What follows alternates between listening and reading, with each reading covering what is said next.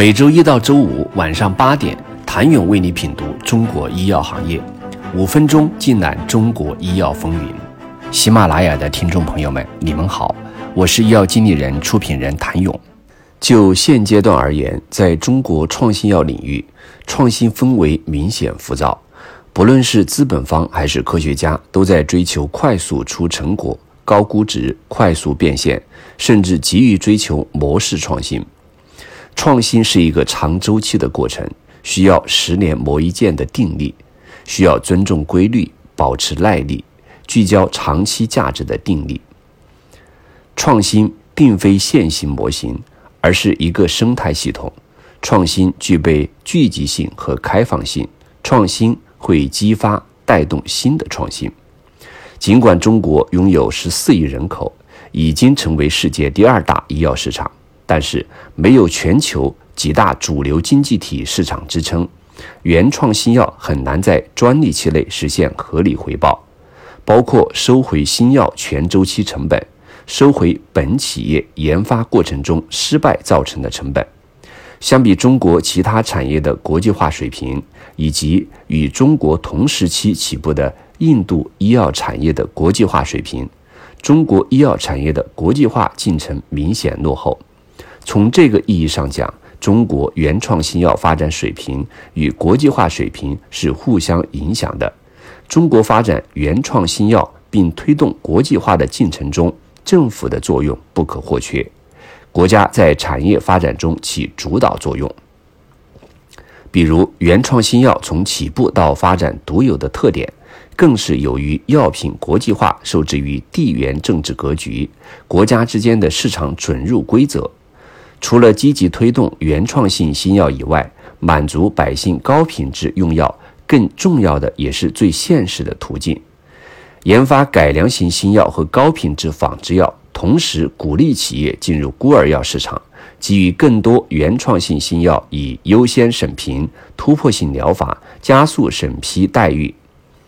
药品制造、检测及其相关系统的技术进步、思维方式和经营管理方式的创新，也是医药创新中不可或缺的环节。仅仅有原创性新药，而制造环节、检测环节及相关联的其他经营环节，而没有革命性创新，也会大大降低原创性新药的作用和价值。就中国医药市场而言，目前的追赶者身份不足以驱动长期增长。中国需加强在科学发现、发明和技术领域的创新水平，与国际前沿一道，寻找新科技革命突破口，创造长期价值，做大蛋糕。一些专家从钱的角度认为，未来中国市场只有生物技术公司、生物制药企业、大型制药企业三类药企，但实际上，中国过去的医药市场不是纯而又纯。未来医药市场也不会仅仅只是这三种企业的天下，大量的 CMO、CDMO、CRO，甚至小而专的药企都有存在的市场空间和价值，而且一些医药新物种将诞生并具备雏形。中国市场正在增长，而且千差万别，应该有足够的容量来容纳不同类型的有价值的医药产品及其企业。创新国家带量采购将推动产业进一步分化，国际化和国产替代的对决将推动制度层面的进一步变革。全球地缘政治格局的变化必将促使医药产业链重新组合。新的环境、新的局面、新的竞争格局，预示着市场竞争升维和竞争方式的革命性变化。过去非常有效的一些竞争方式，在未来将没有发挥作用的舞台。很多经营者熟悉的经营方式不灵了，一批新型药企将应运而生，同时一大批不适应新环境的药企将被淘汰。能够填补未被满足市场需求的新药企将创立。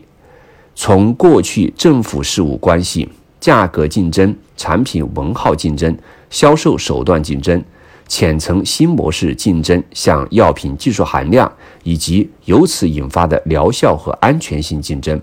战略和全局性竞争，深层新模式竞争，综合运用新技术新模式形成新物种竞争，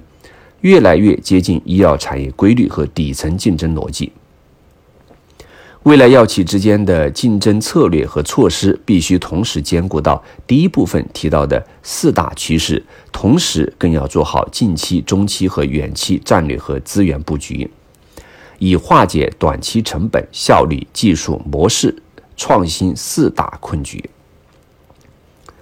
中期国际化困局和长期的人才瓶颈，由集采带来的成本和利润空间问题、竞争升维问题。技术壁垒问题都无法绕过科学发现、发明和技术进步。如何破解原创性新药尴尬？请你明天接着收听。谢谢您的收听。想了解更多最新鲜的行业资讯、市场动态、政策分析，请扫描二维码或添加医药经理人微信公众号“医药经理人”——医药行业的新闻与资源中心。我是谭勇，明天见。